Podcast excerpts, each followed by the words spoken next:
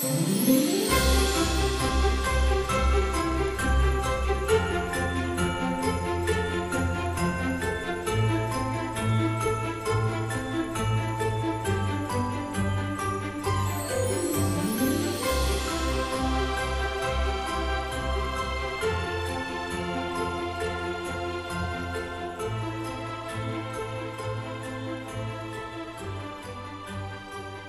Se acerca nuevo y quería hacer este mini episodio preaño. No sé si eres de las que te apuntas el día 1 de enero al gimnasio, si empiezas la dieta o te apuntas a clases de inglés. La cuestión es que nos pasamos las últimas semanas del año evaluando lo que nos sirve y lo que no de nuestra vida. Cambiar, ser nuestra mejor versión, pero perdona que te diga que ya eres tú tu mejor versión y que no eres un puñetero ordenador. Así que hoy vamos a hablar de buenos propósitos, de males de cabeza, de mucho ego en este especial como Revi, propósitos de Año Nuevo.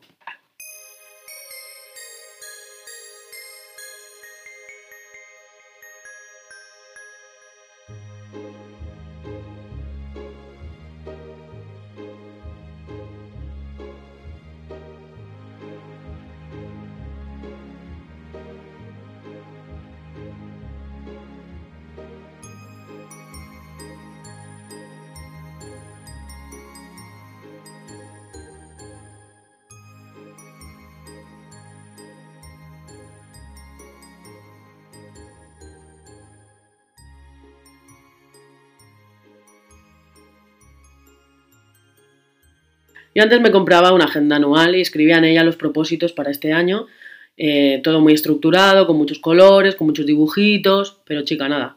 Eh, y no quiero decir que no los consiguiese, pero no me sentía mejor al finalizar el año y hacer balance de los días, ¿no?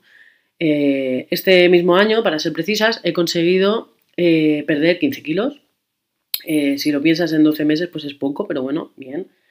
Eh, sobre todo porque no me he maltratado mentalmente. He trabajado en mi salud mental, he cuidado a mi padre y a Yeye, he ido a mi primer festival, he viajado, he logrado superar mi anterior relación. Ah, en definitiva, he conseguido un montón de cosas, pero la sensación que tengo hoy es de desazón, de no tener en mi vida lo que yo esperaba tener. No me siento satisfecha con lo hecho. He progresado, pero no sé si adecuadamente. Las metas sirven para enfocarte en el presente, y dejar atrás la rutina. Ese sentimiento de recomenzar nos estimula, pero con el paso de las semanas nos desinflamos. Ya aprender a bailar bachata pues no nos parece tan innovador como nos parecía la primera semana de enero. Además de que en muchas ocasiones nos ponemos objetivos que ni Rafa Nadal en su año más competitivo y creo que yo este año me bajo de, de autoexigirme cosas que me dan pereza ya solo escribirlas. Tenemos que esforzarnos para hacer cambios que nos harán sentir bien, pero sacrificarse es una actitud que atenta contra nuestra salud mental. Puede no ser el momento para hacer grandes proezas, igual estás pasando un año de mierda e igual tus metas pueden ir encaminadas en pequeños pasos para quererte más y mejor. Así que os comparto mis metas no metas para este 2023 que espero sea mejor año que el que dejamos. También espero que me toque el euromillón porque a mí eso de trabajo dignifica, para mí no vale. Eh, pero bueno, en la parte que me toca a mí, aparte de ir a comprar el euromillón, os digo mis metas no metas. La primera es permitirme llorar más veces sin, cortar el llanto, porque me termino contando chistes mentales para cortar la lágrima y parezco alévalo. O sea, los chistes mm, son malísimos y simplemente es para cortar ese, ese momento ¿no? de conexión interna y justo es eso lo que estoy trabajando con, con mi terapeuta que tengo que conectar más la mente con, la emoción.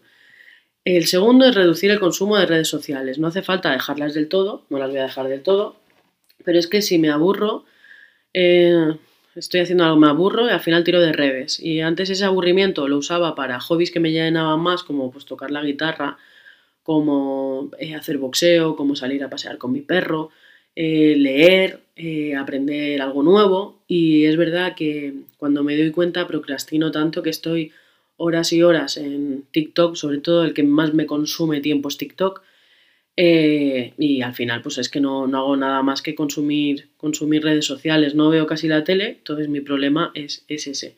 No, ya digo, no las voy a dejar del todo porque creo que en momentos puntuales pues me sirven de distracción y distraerte también está bien y además, en parte, pues las utilizo para trabajar, entonces, pues bueno, pero sí que reducir un poquito Eh, no sé si me lo voy a cronometrar, o sea, a medir el tiempo, o no sé cómo lo voy a hacer, pero bueno, eh, esa es una de mis metas.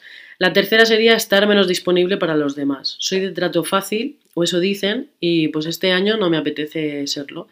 He estado evaluando estos días de Navidad en mis relaciones con los demás, me ha dado circunstancias, las circunstancias me han, me han dado la prueba de que, de que yo no soy consciente de quién realmente está en mi vida o no, porque siempre estoy yo. O sea, no hace falta que tú me mandes un mensaje, siempre te mando yo el mensaje, siempre estoy ahí, atenta a lo que te pasa, tú me dices, ay, Ale, estoy mal, y yo estoy siempre ahí. Y entonces, muy bien, todo muy bonito, pero como me tengo que eh, ganar siempre el amor, que es una cosa que también estoy eh, tratando en terapia, porque ya lo hemos hablado en otros podcasts, eh, pues eso es la manera que yo he tenido de pensar que, recibiría amor y no es así, pues voy a intentar estar menos disponible para los demás. Esto no significa que me quiera convertir en una hija de la gran puta. Esto significa que voy a ponerme yo delante, a poner límites y a decir, pues mira, eh, pues hoy no me apetece mandarte el puñetero mensaje de a ver cómo estás, que no es que no me importe eh, cómo estás, pero a lo mejor hoy me apetece estar para mí y, pues eso, y ya, pues ya te lo mandaré mañana. Estar menos presente, porque es que estoy muy presente, parezco yo Jesucristo, estoy, estoy cuando no estoy también.